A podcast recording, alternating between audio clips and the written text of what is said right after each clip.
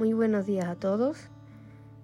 En la mañana de hoy voy a compartir algo corto y sencillo que se encuentra eh, en el libro de Gálatas capítulo 6 versículo 2 y dice así, sobrellevad los unos las cargas de los otros y cumplid así la ley de Cristo. La, la ley de Cristo podemos decir que se basa en el amor.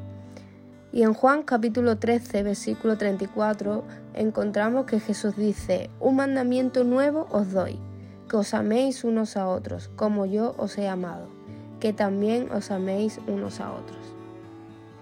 Jesucristo enfatiza el amor y dice, un mandamiento nuevo os doy. ¿Y en qué sentido este mandamiento es algo nuevo? En que Él se pone por ejemplo, dando su vida hasta la muerte por nosotros. De modo que es un amor radical. El amor que Cristo pide de nosotros no es un amor mediocre, no es un amor a media, no es un amor tibio, no es un amor conveniente para uno, ni de apariencia, sino uno que se haga cargo de los dolores del otro. Un amor que empatice con el sufrimiento del prójimo y que actúe más que hable acerca del amor.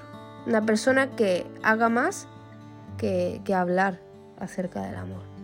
Este amor no, no cuestiona el dolor del otro pensando qué motivos personales le condujeron a ese estado o si acaso Dios le está castigando.